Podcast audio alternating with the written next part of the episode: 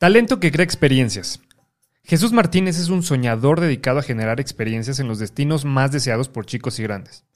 Es director de Dream Destinations México, empresa dedicada al sector turismo, que realiza viajes a los parques temáticos más famosos del mundo como Disney, Universal y SeaWorld. En el camino Jesús ha liderado a personas talentosas que como él son expertos en generar experiencias increíbles, pero ha sido un camino lleno de retos. Te invito a conocer a Jesús Martínez en este capítulo de nuestro podcast Talent Growth. Como cofundador de una startup, el crecimiento es parte de mi día a día. Y mi equipo ha sido el activo más importante para lograr este objetivo. Quizá al igual que tú he luchado para encontrar la fórmula para cazar al mejor talento, y yo sigo en eso. Me di a la tarea de conocer todo sobre formar y retener equipos. Hasta creé un sistema que ha procesado más de 40 millones de nóminas, más de 11 mil millones de pesos en salarios y tenemos cerca de 13 millones de visitas en nuestro sitio web.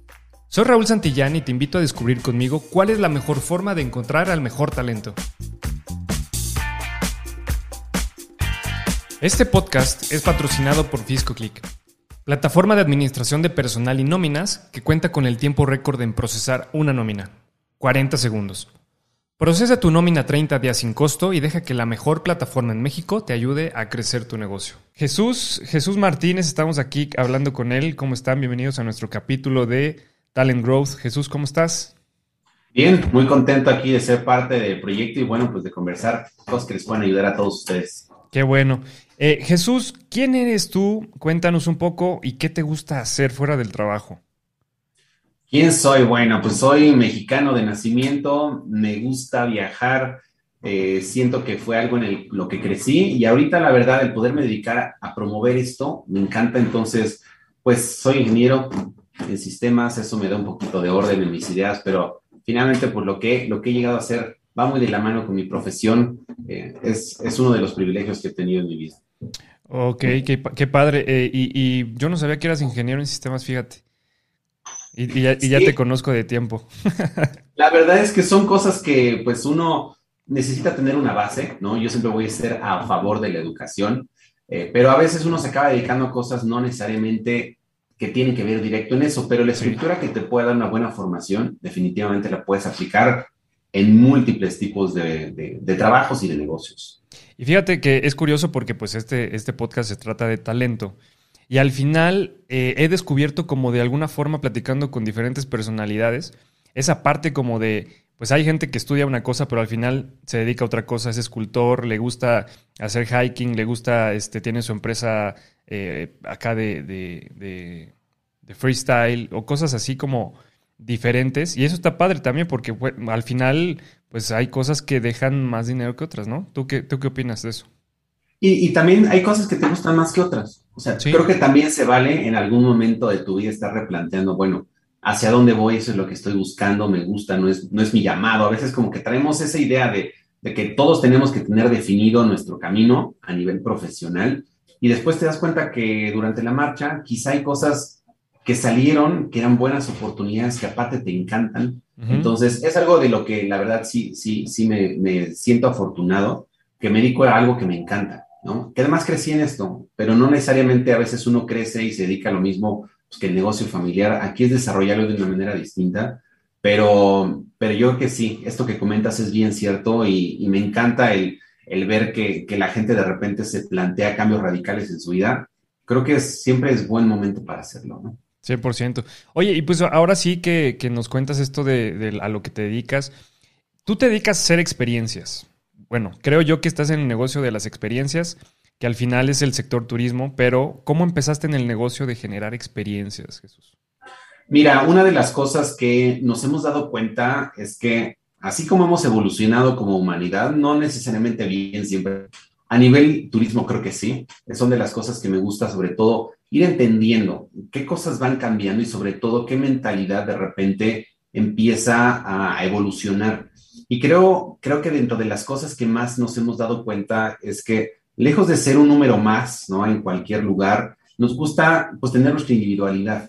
Entonces, eso nos lleva a ir no solamente eh, en un viaje quizá programado o en una experiencia programada ya eh, de un catálogo, sino que nos gusta ser actores. Entonces, es un cambio bien importante que tuvimos que hacer hace varios años, el dejar de vender paquetes vacacionales, porque eso siento yo que cuando yo escucho la, palabra paquete, me imagino McDonald's y, no, tengo nada contra, el, contra un McTrigo. Tu cajita feliz. Pero sí que, limitado, ¿no? Sea lo que voy, va a cumplir su función, no espero nada fuera de lo normal.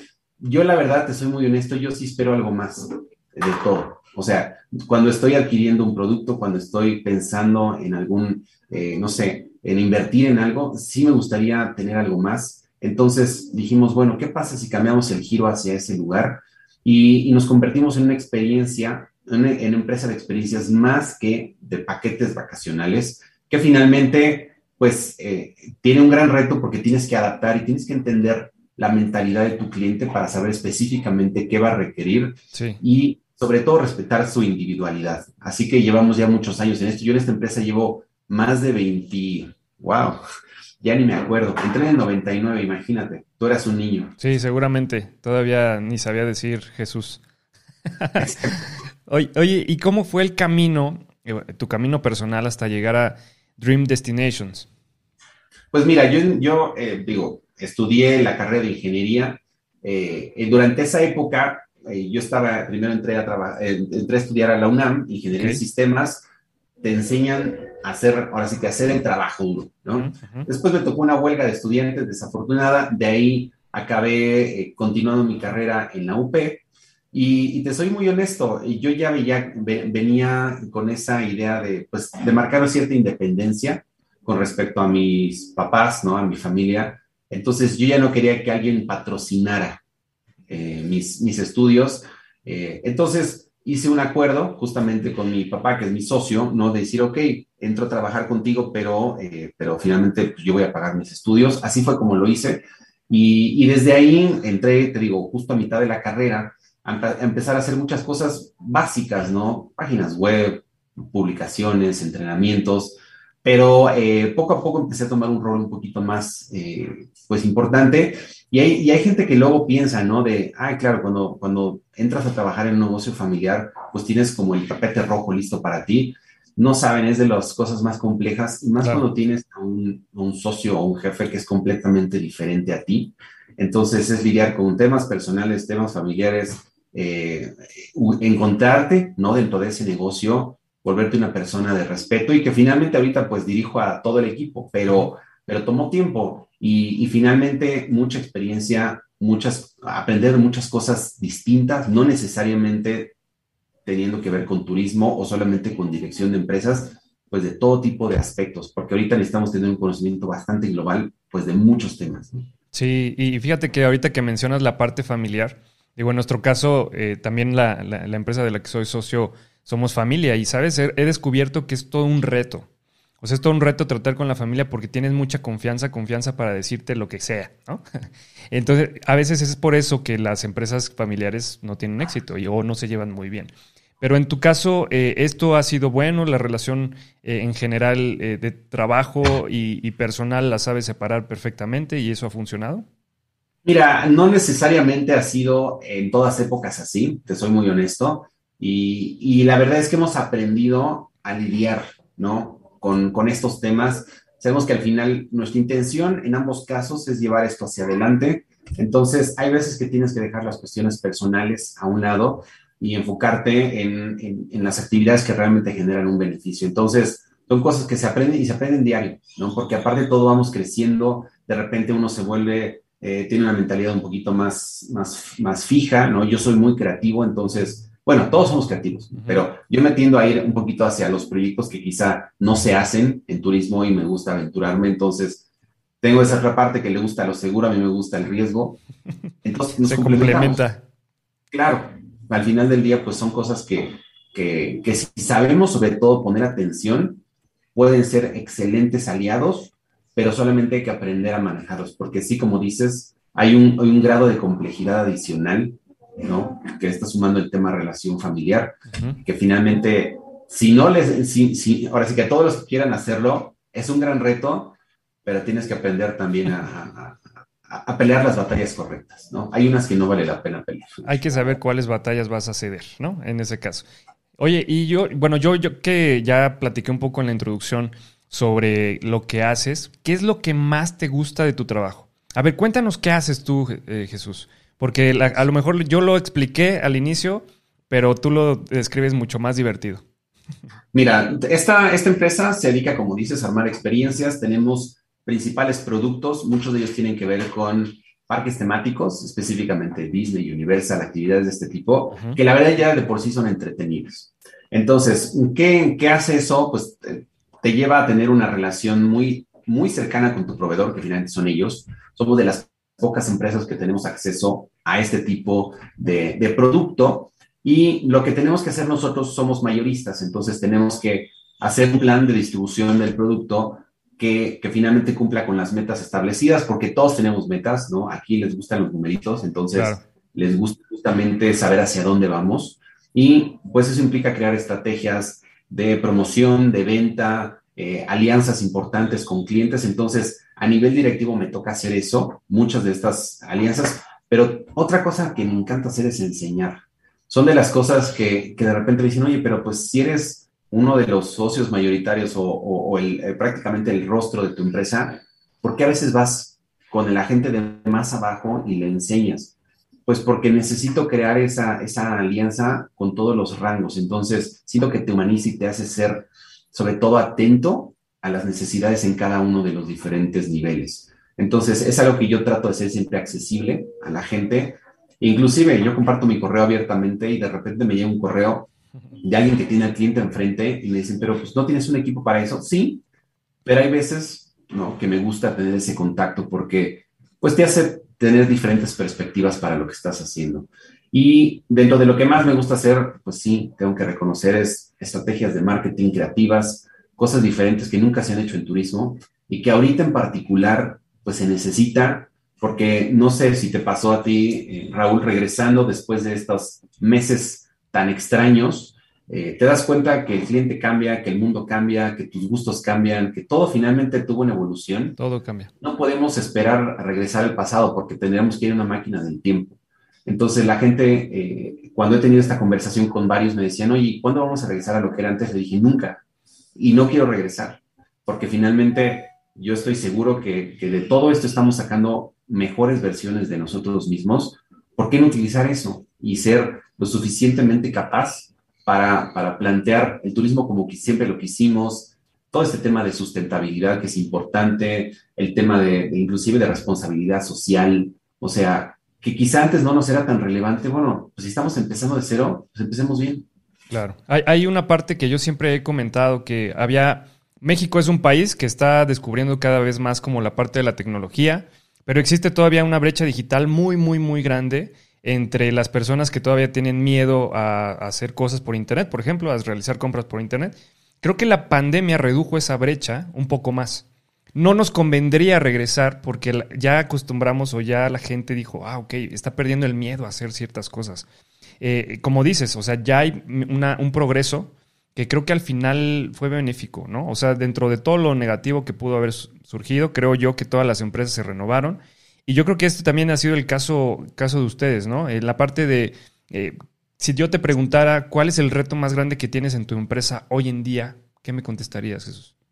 Pues comunicación, ante todo. Eh, sabemos que ahorita tenemos que llegar al, pues ahora sí que al consumidor de diferentes maneras creativas. Aparte de todo hay que entretenerlo.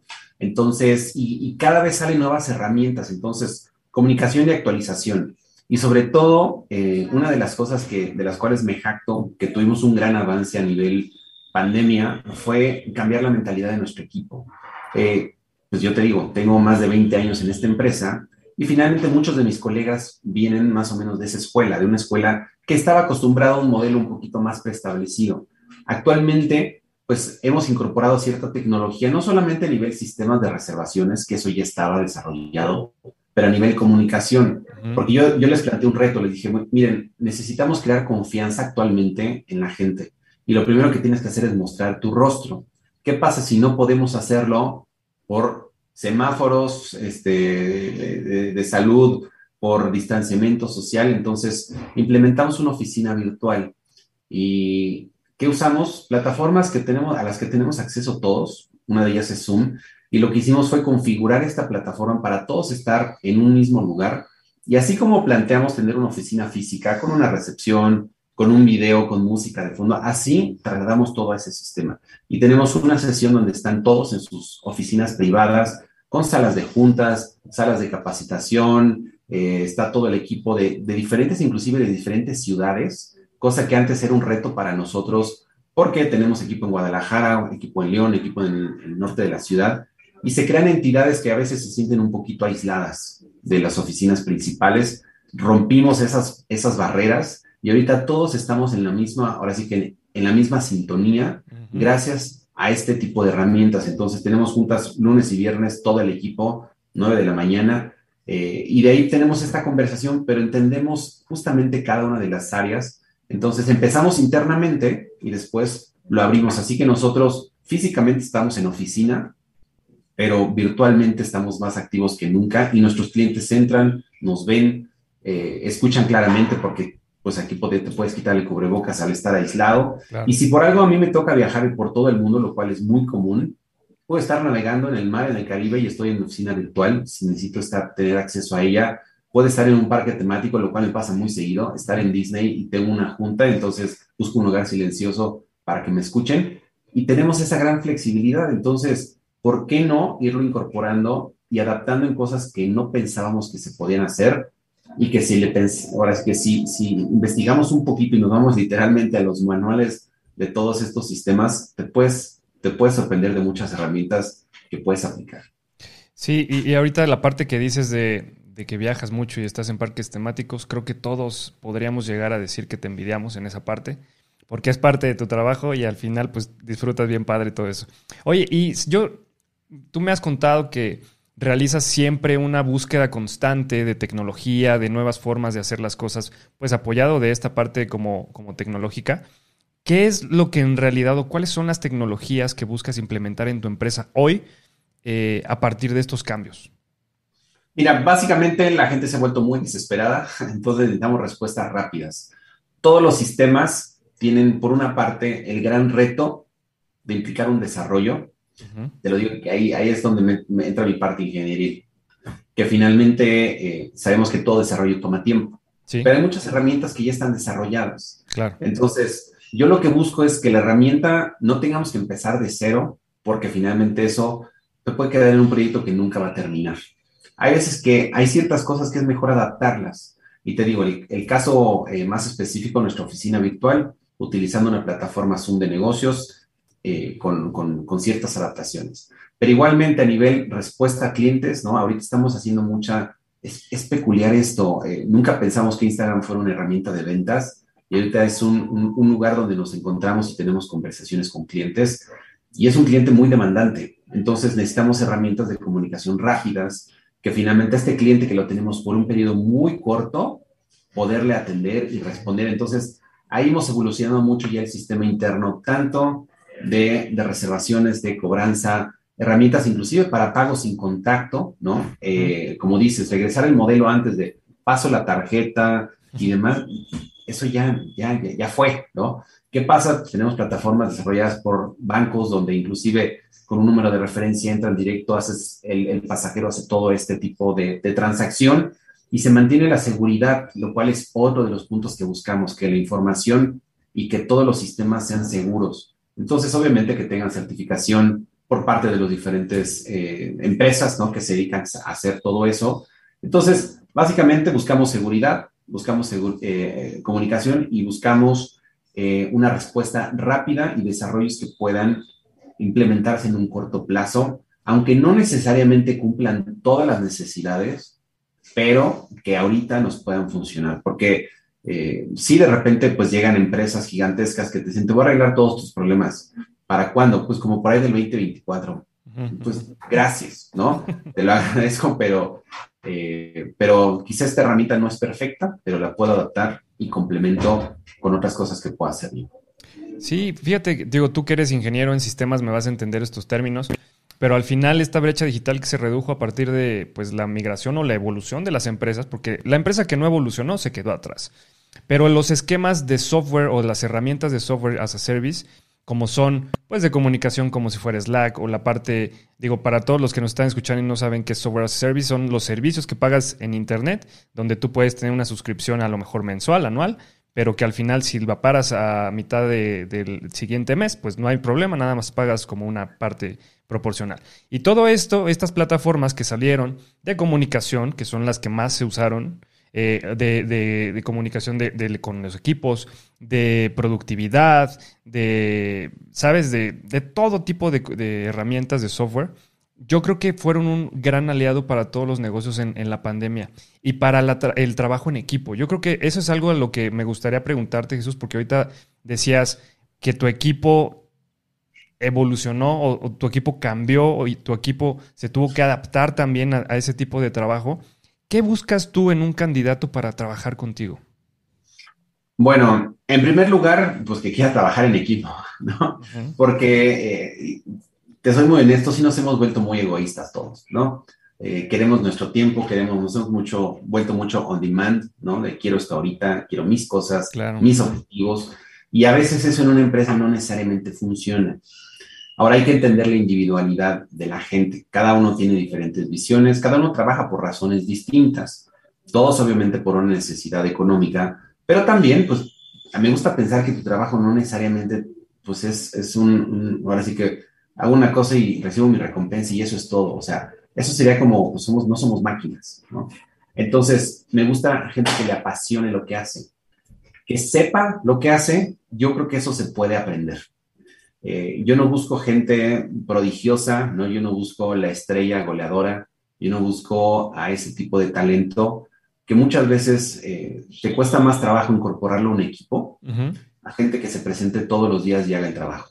Claro. Entonces, lo que busco es gente con, con esa disponibilidad que diga, estoy de acuerdo, quiero sumar, pero también que va a llegar un momento en el cual yo debo de darle independencia.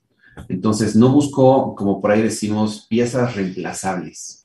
Y eso fue una de las discusiones que tuve con mi equipo durante pandemia. Yo les dije, miren, en esta empresa por mucho tiempo se manejó la ideología de que nadie es indispensable. Digo, yo no estoy a favor de esa política porque finalmente, pues eso que crea gente muy dependiente de lo que le digas que hacer. Entonces yo les dije, yo quiero que ustedes me hagan la vida tan imposible a nivel eh, dependencia que no pueda dejar de trabajar esta empresa si ustedes no están aquí.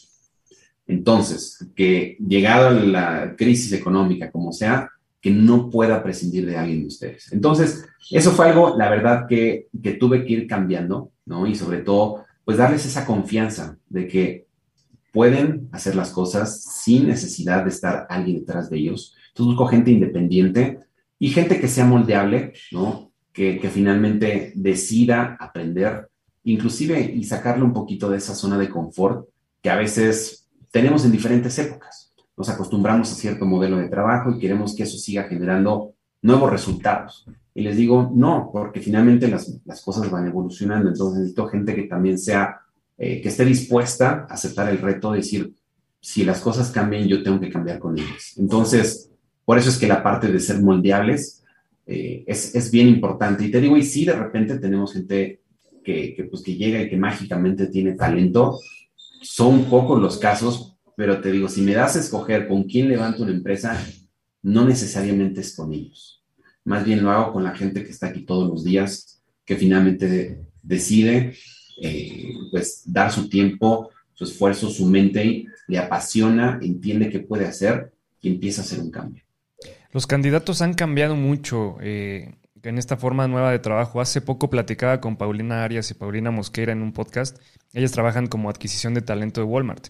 Y me decían, es que sabes qué, hay candidatos que desde el momento uno dicen, ¿es home office? Y les dices, bueno, es un modelo híbrido. No, no, no, no me interesa. Entonces, es increíble cómo la gente también, y hay perfiles que están poniendo cada vez más pretextos. A nosotros nos ha pasado con ciertos perfiles que les decimos, oye, necesitamos comunicarnos diario, este, que tener tenemos una metodología que se llama Scrum, donde nos comunicamos todas las mañanas a las 9 de la mañana y tenemos una junta de, resultados el viernes. Y esta chava decía, no, es que me siento muy presionada. Nosotros así de, oye, es que si no tenemos ese tipo de comunicación, ¿cómo vamos a funcionar? En un esquema donde tú estás en tu casa y nosotros estamos en la nuestra, tenemos que tener esa constante comunicación. Y yo creo que esta parte que tú comentas es súper importante. La actitud del equipo debe ser la correcta. A veces no tenemos al la persona que se sabe todo tu negocio o que sabe todo el conocimiento, pero tenemos a, la gente que está dispuesta a hacerlo, dispuesta a aprender, dispuesta a investigar y a hacer por su, propio, por, su propia eh, forma de, investigación, digamos, eh, a, atender cierto conocimiento. Y, hay algo que, yo siempre digo, o, le, gusta, me gusta preguntarle a, mis invitados, es qué acciones debe tomar una empresa para retener ese talento eh, en tu sector, por ejemplo, o, en tu empresa, Jesús. O sea, ¿tú qué medidas haces para mantenerlo siempre contigo, con esa actitud, con ese, ¿sabes? Bueno, primero, pues tú tienes que ser no, quiero decir el ejemplo, porque finalmente no es como que seamos eh, perfectos. Siento que tienes que ser vulnerable a veces, ¿no? Tienes que mostrarte como una persona y finalmente eso hace que, que te vuelvas también accesible. Entonces, el hecho de abrir esa comunicación interna con tu equipo es bien importante, porque te permite entender sus circunstancias, sus dificultades, sus retos, no se trata tampoco de volverte el, terapista de tu equipo, ¿no? Porque a veces, eh, y eso, eso pasaba, ¿no? Eso pasa a veces en los negocios familiares, ¿no? Gente que va y llora y hace un, un toda una historia dramática con violines y de repente, bueno, está bien, pues te quedas otro rato aquí, ¿no? yo, yo me encargo. O sea, no se trata de proteger a las personas, se trata de escucharlas, entenderlas, pero a partir de ahí saber cómo, cómo, cómo puedes tú generarles un valor a ellos cómo los puedes, yo sé que está muy, muy, muy tría esa palabra, empoderar, ¿no? Eh, que ¿no? Que no me gusta, o sea, porque siento que a veces como este, como que es, tengo autoridad para hablar rudo, ¿no? O sea, a veces como que la gente no, no ve ese concepto tan completo, ¿no? Pero sí, sobre todo, sabes qué enseñarles y darles herramientas para que ellos se desarrollen personal y profesionalmente. Y una de las cosas que he hecho actualmente es, por una parte, quizá dedicarme menos ¿no? a conversar con algunos clientes y eso pasó en pandemia y me dediqué más a hablar con mi equipo. ¿Por qué? Porque finalmente pues es con quien estoy contando y es el valor más importante de una empresa es el equipo. No son las instalaciones, no son las computadoras, no son los sistemas, son las personas. Sin eso la empresa no vale nada, ¿no? Lo demás se compra, pero las personas no se compran. Entonces, entender eso y sobre todo hacerles ver que ellos son parte de los resultados, independientemente de su posición, es bien importante hacerlos copartícipes de los éxitos, porque a veces pienso que de repente, no sé, alguien de limpieza o alguien de mensajería o alguien que quizá hace una cuestión muy, muy, muy mecánica. Podrías pensar, bueno, ellos, pues puedes prescindir de ellos. Pues no, o sea, son parte de, entonces los tienes que hacer copartícipes y debes de fomentar esa unidad para que todos se sientan parte del equipo, se sientan valorados. Y obviamente de ahí viene la remuneración económica, ¿no? Tienes que ser también bastante objetivo en ese punto, decir, bueno, si hay personas que están dando más, si hay personas que están teniendo buenos resultados, ver maneras de tener incentivos para ellos que pues muchas veces van a ser económicos. En nuestro caso, pues tenemos la flexibilidad de poderlos enviar de viaje, a veces que es uno de los temas por lo cual la gente está en turismo, porque les gusta viajar. Entonces, Conocer lugares. Claro, o sea, eh, es, también una, de las ventajas que tenemos. Es como el que se dedica a vender coches y puede cambiar de coche seguido. Bueno, acá podemos estar recorriendo todo el mundo y ¿por qué no incluir a tu equipo? Pienso que es bien interesante, les cambia la mentalidad, regresan con nuevos aires, entonces son cosas que buscamos hacer también. Así que te digo, por una parte es darles herramientas, desarrollarlos, crear esa fidelidad mutua y después también compensarlo de, diferentes maneras. hace eh, poco me estuve metiendo mucho como a temas de salario emocional y es bien curioso y es bien interesante este concepto de salario emocional porque no necesariamente es una prestación o, el salario emocional no tiene que ser, no es dinero, sino es ese ambiente de trabajo, esas, esas recompensas que como empleado tú tienes a partir del lugar donde trabajas, ¿no? Y yo creo que esto que comentas es perfecto para, encaja perfecto en el salario emocional. O sea, que tú puedas darle este tipo de experiencias a tu gente o darle esa confianza de ir a ciertos lugares para conocer. Eh, yo creo que eso suma y hace que tu equipo esté contigo. Es parte del salario emocional es parte de la retención de los em, empleados. Sí, definitivamente. Y sabes que es algo que lo que siempre buscamos hacer eh, es volverlos a expertos, expertos en el producto que manejan, en, en que se involucren inclusive un poquito más como el detrás de escenas de mucho de lo que hacemos. Entonces, tenemos acceso a eso. Entonces, es muy común que de repente pues tengamos algunas invitaciones y tratamos de ir rotando a las personas. Ah, a mí me llaman para ciertas cuestiones un poquito más directivas y más de estrategias, pero también hay momentos donde necesito que, mi, equipo se vuelva eh, consciente de, pues, de novedades, de cosas así. Entonces, para ellos el experimentarlo y obviamente, pues, que puedan verlo con sus propios ojos es uno de los, no, no pongo requerimientos, pero sí de las cosas que buscamos hacer constantemente porque no hay mejor vendedor que el que estuvo o el que ya lo experimentó. El que lo vivió la experiencia, claro. Claro, entonces es fomentar eso, abrir la posibilidad. Inclusive hay gente que, que es extraño, es un poquito más retraída, pues hay que empujarlos a veces ellos también, porque hay algunos que a lo mejor, una vez más regresamos al tema comodidad y les digo, no te puedes quedar ahí. Entonces, te voy a mandar, te voy a pedir que hagas esto, créeme, ¿no? Dame la oportunidad de, de, de hacerte copartícipe de esto y de verdad regresan bastante complacidos y se dan cuenta cómo ellos pueden evolucionar y, tener un nuevo alcance también. Oye, ¿tienes tú identificado algún perfil que digas, mis siguientes eh, personas o mis siguientes candidatos a trabajar aquí en esta empresa deben de tener este perfil en específico? Es decir, ¿ya has identificado esos skills, soft skills a lo mejor? A ver, platícame un poquito. Pues eh, sí, sí, definitivamente sí los tenemos. Normalmente aquí tenemos eh, tres áreas importantes dentro de la empresa. La cuestión administrativa, pues finalmente es mucho conocimiento y sobre todo, pues facilidad para todo el tema de números, ¿no? Obviamente una carrera o, una experiencia más a nivel técnico, pues funciona bien, ¿no? Saber manejos inclusive hasta de impuestos, que a veces son todo un tema, ¿no? Y pues ahora sí que son, son cosas a descifrar.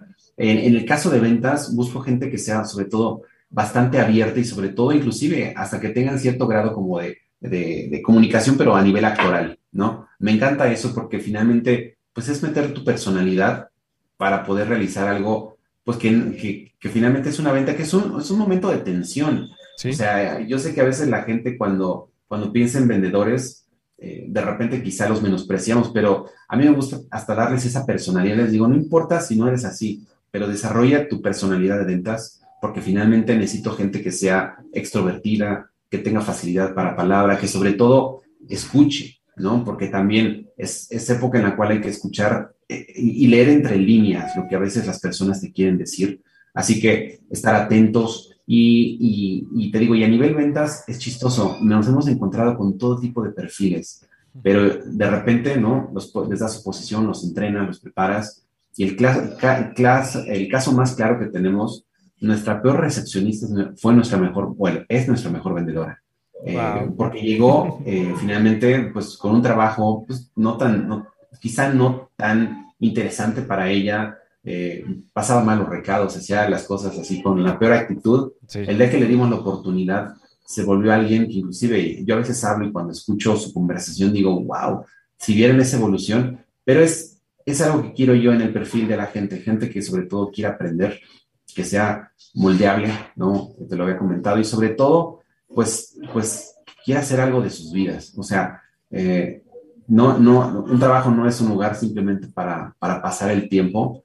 Yo sí quiero que la gente lo vea como su segundo hogar, un lugar donde inclusive pues pasas más tiempo a veces que con tu familia. Entonces, el poder tener esa, esa comunicación interna es bien importante. Y ya si nos vamos a otra área que me encanta, el área de marketing, yo sé que esa cambia mucho. Entonces, de repente llega alguien, no, y que mira, y que sigue mis publicaciones, y he hecho, he hecho esto, aquello. ¿Sabes qué? Eh, a veces ahí es importante, busco mucha humildad en el conocimiento. Me gusta que la gente que viene y que me dice, mira, no sé, pero puedo aprender y ves ese avance. Entonces, porque pues todo el tema de comunicación y todo el tema de marketing evolucionó de una manera radical y cambia casi, casi mes con mes, ¿no? Entonces, para mí, que antes a lo mejor era muy sencillo publicarme en ciertos medios, tenía éxito, esos medios ya no existen o, o están ahí estancados.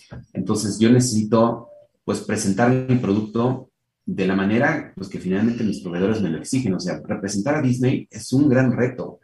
Claro, viene con su gran, eh, con su gran ventaja de, pues, de que tienes acceso a presupuestos de marketing amplios, pero ellos no esperan que hagas lo mismo todos los años. Ellos me dicen, si les presento lo mismo, dicen, no, te lo regresan y te dicen, hazlo bien. Entonces, me gusta eso porque te retan, pero tu equipo va aprendiendo. Entonces, si hablamos de equipo de marketing, lo que busco es gente que quizá no tiene toda la respuesta, sí tiene una base, pero que la podemos ir eh, moldeando y que, y que, vamos viendo la evolución del producto y se suman a esa evolución también. Sí, si hay alguien experto en experiencias, son ellos. Entonces, la evolución es parte de la, de la, del cambio necesario día con día, tanto para la forma de cómo tú ofreces los servicios, tanto como para ellos que ofrecen pues ya la experiencia como tal en el sitio, ¿no? Y hay algo que, que, es bien importante, Jesús, que ahorita comentabas, es del talento de cómo, cómo trabajas con ellos y cómo los vas moldeando, porque justo este podcast trata de eso, ¿no? De, de, encontrar talentos y de cómo a veces esos, esas piedras preciosas no se encuentran tan fácil y la encuentras, por ejemplo, en tu recepcionista. Y es parte de ver, o sea, se necesita un ojo clínico para nosotros también tener la habilidad como, como jefes, como directores, de encontrar esas pues, cualidades en tu equipo, ¿no? Y, no es fácil. No, y, sabes qué, o sea, y, de repente las personas pueden cambiar, ¿no? Son de las cosas que nos hemos encontrado, que de repente alguien que a lo mejor no tenías quizá una gran expectativa de alguien, resulta que, que se convierte en esa persona básica en tu equipo. Y de repente hay gente que a lo mejor la tenías con, con, buenos ojos, le dedicaste tiempo y todo, de repente cambió su vida, se casó, tuvo bebés, hizo, decidió cambiar el giro de su negocio, en fin, de repente cambian.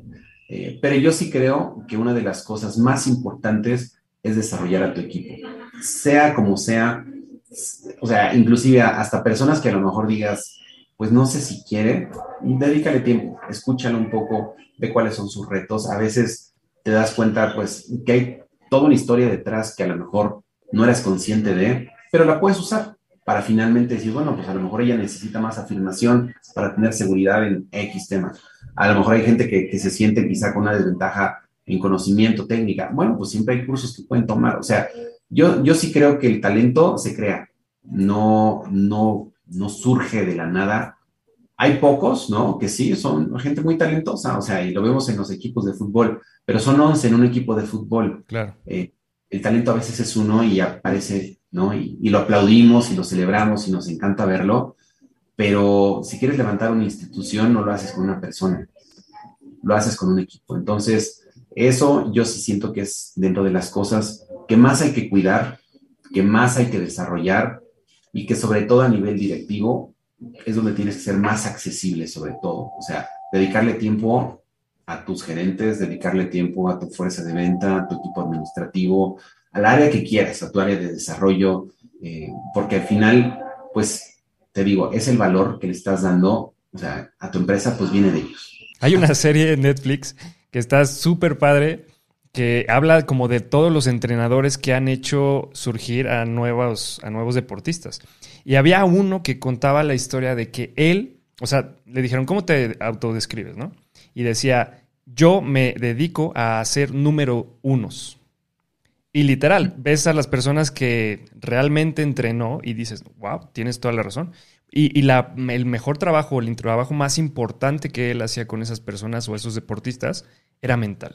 Yo creo que el rendimiento y las buenas, eh, los buenos resultados de tu equipo empiezan por la mente y por lo que tú empiezas a cultivar en ellos. No, y, sabes qué, y también, eh, pues mucho viene de, inclusive hasta su, su, pasado, inclusive familiar, su pasado eh, académico, en fin, tratar de entender un poquito cómo es, qué hizo, o sea, cuáles son sus principales retos, y, una vez que entiendes, creo que puedes enfocarte porque cada persona es distinta y eso me gusta. O sea, yo trato de, una vez más, ah, yo hablo con individuos, yo tengo equipos y son personas. No, no, sé que una solución no aplica para todos. No es como, ay, pues toma este curso y ya, te vuelves perfecto. No. O sea, hay, hay gente que sobre todo, y el tema de confianza, no te creas, a nivel, a nivel personal yo siento que es de los principales, ¿no? El que la gente crea que es capaz, sigue siendo el principal independientemente de todo, ¿no? Sí, de repente llega una persona muy confiada, pero a veces hasta es reflejo de su inseguridad.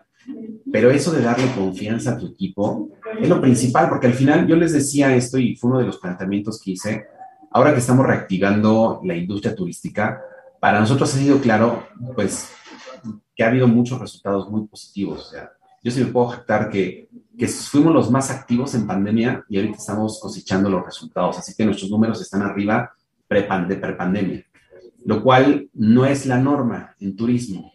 Pero yo les decía, yo no puedo hacer esto solo y va a haber muchos momentos en los cuales yo no puedo estar físicamente con ustedes. Entonces necesito, una vez más, desarrollar su confianza, que tomen decisiones y que finalmente nos apartemos de ese modelo de que si el jefe está o no está, caos o no caos, ¿no?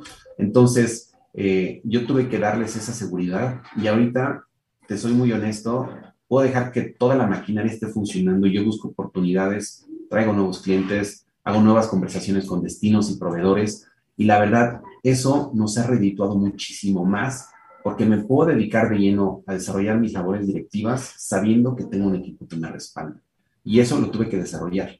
No se heredó, no venía de la escuela, no fue este, porque les pasé un manual, ¿no? Que dije, ok, estos son los siguientes pasos, entonces ya eres gerente, así felicidades. No es así. O sea, tuvimos que irlos desarrollando. El capital humano que no está desarrollado es el que más te consume y te hace microadministrar. Porque cuando alguien no está a su máxima capacidad, tienes que ver cómo hacer lo que él no está haciendo. Y eso es falta de resultados en las empresas. esa, esa, frase está acá hasta para, para paténtala. La voy a patentar. La ponemos así, típico regalo para directivos. Exactamente. o sea, no, no puede ser más claro eso. Y hay algo que, bueno, ya para ir cerrando, Jesús, y agradezco mucho de tu tiempo que te hayas tomado. Eh, ¿Cuál crees que es el siguiente paso en la generación de experiencias en América Latina? O sea, todo ha cambiado, todo está evolucionado, eh, de todo tipo de industria, pero en cuestión de experiencias y turismo, ¿cuál crees que sea? Eh, individualidad. Por mucho tiempo crecimos a nivel turismo encasillando a la gente en una cajita, ¿no? Pensando esto es lo que, esto es lo que la persona quiere hacer. Y funcionó. Pero si algo nos ha dado tanta comunicación, el acceso a Google, a plataformas, a Instagram, todo eso, nos ha dado la capacidad de ver que sí, ¿no? Nos atrae esto, aquello, pero no somos, no somos, no somos iguales. O sea, me encanta a mí algo, lo que me encanta en turismo es la gran diversidad. Yo tengo la suerte que tengo un producto que me ayuda mucho, ¿no? Que finalmente está en la mente de la gente. Pero hay muchas otras cosas que a veces la gente se está enterando porque una persona lo hizo, etc. Entonces, ¿qué tenemos que hacer? o sea, romper la cajita. La cajita funcionó, trajo resultados, creó grandes empresas, pero entender que las personas quieren viajar individualmente, quieren experiencias únicas. Y sí vas a traer el producto con el cual contamos, pero sí tenemos que entender que ya no son parte de una masa y no hay una solución que funcione para todos. Entonces, ese es el gran reto, porque implica tiempo. Inclusive implica eliminar muchos clientes que quizá nada más te consumen. Así como dices, eso de la microadministración ¿no? De, equipos, eh, pues tiene que ser también a nivel clientes. Hay muchos clientes que te drenan energía, tiempo, y, y hay veces que es bueno no tenerlos. Hoy les planteé ese reto a mi equipo, les dije, evalúen dentro de su lista de clientes quiénes, quiénes no necesariamente están generando algo positivo en la empresa y no le tengan miedo a decirle adiós. ¿No? Hay clientes eh, que te salen más barato no, tener, no tenerlos. Exacto, pero a veces, pues la, tradición, ¿no? De, decir es que siempre lo hemos atendido, es que siempre hemos aguantado sus insultos. El cliente siempre, tiene la razón.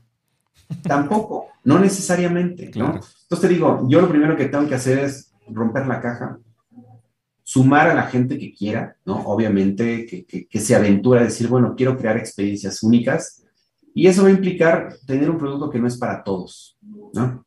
Eso es de los, también de los grandes retos, entender que mi producto no es para todos y está bien, pero le voy a hablar a las personas correctas. No le voy a hablar a la masa porque no hay una solución que arregle todo. No hay. No existe. A nivel personal, no hay un auto que funcione las necesidades de todos. Alguien que le gusta ir más rápido, alguien que le gusta más espacio para la familia. No hay soluciones únicas. Entonces, la línea del turismo, si la entendemos, podemos conservar nuestro negocio, porque esa es otra cosa. La dependencia, o más bien la, sobrevivencia de nosotros como creadores de experiencias va a depender si somos relevantes en la mente del cliente, sí o sí. si por algo el cliente se da cuenta que ellos pueden hacer la experiencia aún mejor, conservando su individualidad, mi trabajo ya no tiene sentido. Entonces, una de dos, o acoplo eso, o me vuelvo flexible en ese sentido, o mi negocio tiene los días contados. Así que hacia allá va, obviamente, pues hay que prepararnos, hay que, hay que entrenarnos una vez más, pero sobre todo, pues tener estas nuevas conversaciones. Así que es un gran reto, pero aquí en Dream Destination lo hemos decidido aceptar y estamos haciendo todo lo posible para que la gente nos vea como su aliado, que nos vea, no nos vea como un vendedor. Porque pues un vendedor finalmente, lo primero que viene es, él va a ganar una comisión por hacer la venta. ¿Qué pasa si cambiamos la mentalidad? Él me está, eh, me está, está siendo copartícipe de mi experiencia y, yo tengo un ejemplo con eso, si quieres, eh, cierro este tema. Yo en alguna ocasión estaba en un evento de venta al consumidor y la verdad es que estaba un poquito así frustrado, nada más dirigiendo. Y decía, no, yo quiero atender un cliente. Y me senté en unos, le dije, ponme la computadora, me puse a atender y vendí una luna de miel. Y era una pareja que inclusive, pues, iban a hacer cosas diferentes, tenían un buen presupuesto. Me puse a cotizarles, les ayudé. Termino la conversación y dice, oye, si vas con nosotros? Le digo, sería un poquito, quizá, este, no, no sería tan divertido para ustedes, o a lo mejor sí, pero Ahí, es donde entendí que ellos dejaron de verme a mí como un vendedor y me empezaron a ver como alguien que estaba creando su experiencia única y decían, pues es que queremos que él sea parte de nuestra vida. Y la pasaron increíble, regresaron felices. Eso es lo que, hacia donde tenemos que mover nuestro negocio. Volvernos cómplices, cómplices de nuestros clientes. Oye, Jesús, digo, esto está bien padre y, y está súper de valor para la gente que nos está escuchando. Y tomando esto en cuenta de lo que dices, si pudieras describir la cualidad que hace a Jesús Martínez único en lo que hace, ¿cuál sería? Wow, pues eh, definitivamente es que amo lo que, lo que hago. O sea, a diferencia de otros que quizá no tuvieron elección y acabaron en el turismo, yo sí soy muy apasionado de lo que hago. La gente lo ve así. Y aparte de todo, no decidí quedarme estancado en decir, bueno, pues hago lo mismo de siempre, replico el modelo de mi familia. Yo decidí ir un poquito más allá y aventurarme a hacer cosas que nunca se han hecho, a utilizar tecnología que nunca se ha usado y perder el miedo a desarrollar cosas que pueden fracasar. Yo creo que esa es de las cosas más importantes que he aprendido en los últimos tiempos. Para mí el fracaso es parte de mi desarrollo. Le decidí abrazarlo y decidí perder el miedo. ¿Y sabes qué? Y hay muchos que ya me siguen, inclusive mi competencia me sigue. Eh, de repente dicen, ¿ya viste qué tal está haciendo esto? Le digo, sí, eso es el modelo, eso era lo que hacíamos el año pasado. Sí. Ahorita estamos haciendo esto nuevo. Y, y me encanta escuchar eso porque dije, bueno, generó un cambio. Y no solamente se quedó conmigo, sino que la industria lo ve, lo escucha y de repente decide acoplarlo. Entonces ahorita, es que todos transmiten en vivo. ¿Y quién fue el primero? Jesús Martínez. Y de repente, ah, es que todos están haciendo cosas de ese sitio y están activos en redes sociales. ¿Quién fue el primero? Jesús Martínez. O sea, innovador, creativo y sobre todo, pues, que no le tienen miedo al fracaso. Ahorita que dices eso del fracaso, voy a terminar con una frase que escuché hace poco que decía, ya, ya soné como Walter Bazar, ¿no? Casi, casi. no, decía, eh, si quieres éxito, debes estar, debes estar dispuesto a fracasar. Y yo creo que eso es muy cierto. Quien tiene realmente las ganas de, éxito pone toda la carne al asador y dice, vámonos con todo, ¿no crees? Sí, y sabes qué, y, no es como que, como que estás jugando a la, lotería. O sea, a veces pienso que la gente piensa en eso, que, no echas mano de tu experiencia. No es, no es que te estás aventurando a, comprar un boleto de lotería a ver si le pego, ¿no? Pues realmente hay un trabajo de fondo. Entonces, nuevas ideas, nuevas estrategias, nueva tecnología pues no es como que, alguien llegó y te la vendió y dice, sí, sí, le aposté todo al, al, 13 de corazones. Pues no, o sea, simplemente usé, ok, me, me creo sentido, vi que tenía una posibilidad de desarrollar esto, entonces implica pues finalmente experiencia, pero sobre todo mi, perder el miedo, ¿no? A decir, bueno, ¿y, ¿y qué tal que nunca se ha hecho esto? ¿Y qué, y qué tal que sí funcione? Claro, y ya eso te motiva a seguir adelante. Jesús, Muchas gracias por tu tiempo. Este, este capítulo de podcast yo creo que le va a servir a mucha gente porque al final es interesante conocer cómo, cómo trabajan los equipos en cualquier industria, pero la parte del turismo es algo que a todos nos encanta, siento yo. Y de alguna forma te agradezco esta parte, esta participación y que estés muy bien. Gracias Raúl, un gusto como siempre y nos vemos más, más adelante. Más adelante esperamos platicar otra vez. Cuídate mucho. Este podcast es patrocinado por FiscoClick, plataforma de administración de personal y nóminas que cuenta con el tiempo récord en procesar una nómina, 40 segundos. Procesa tu nómina 30 días sin costo y deja que la mejor plataforma en México te ayude a crecer tu negocio.